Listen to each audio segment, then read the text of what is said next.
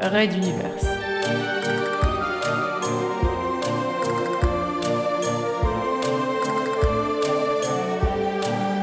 Spécial 27 sur 24 2015.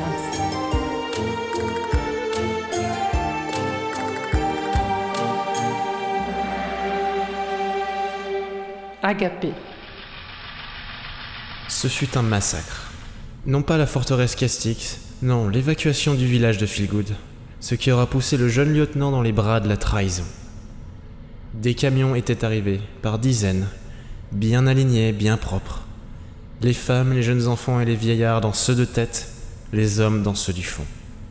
Les fuyards étaient abattus sur place, sans autre forme de procès. Les unités chargées de cet abominable travail étaient spécialement entraînées à ce que l'on appelait pudiquement le nettoyage. On disait aux gens qu'il fallait les protéger, on leur parlait de troupes rebelles dans les montagnes, qu'on allait les évacuer. On donnait des bonbons aux enfants, des bonbons, des balles aux autres. Il y eut quelques rares survivants, dont la femme de Phil. J'ai pu sonder l'histoire dans son esprit et, partant de là, j'ai poursuivi l'enquête jusqu'à retrouver les soldats impliqués. Facile quand on lit à distance les esprits. Les femmes finirent placées dans des camps, quant au charnier des hommes, il était caché loin dans le nord. On les aura fait voyager trois jours avec juste une gourde d'eau pour eux et quelques miches de pain. Ce n'était pas de la guerre, juste une épuration. Mais pourquoi? Raser un village, faire disparaître tous ses occupants? Plusieurs centaines de personnes, ça ne se décide pas sur un coup de tête. Et tout était méticuleusement organisé. Qui? Pourquoi?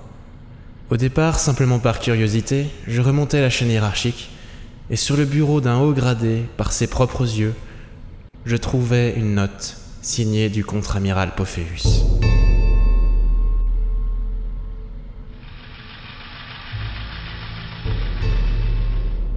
Je t'avais dit que je manipulais un soldat pour trahir dans Castix.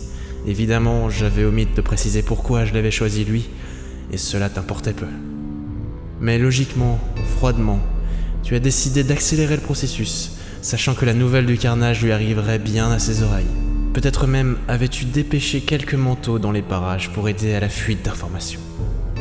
Tu me glaces le sang dans ces moments. L'indispensable chute du roi méritait-elle ce sacrifice?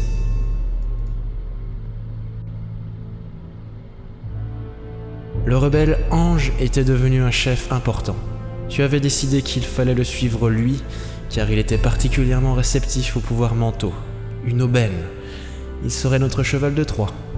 Ralato l'avait intoxiqué de fausses révélations et d'un plan de la forteresse pour aider à cet objectif, mais aussi pour le marquer psychiquement, comme on dit dans le jargon mental.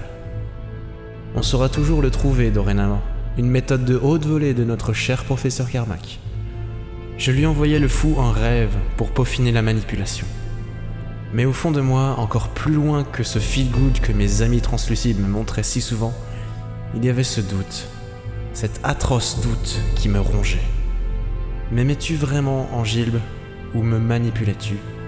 J'allais bientôt en avoir la réponse.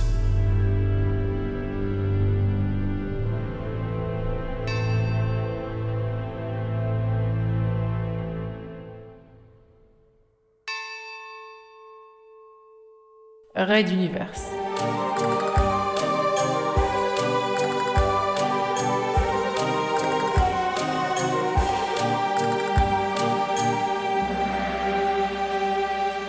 À suivre.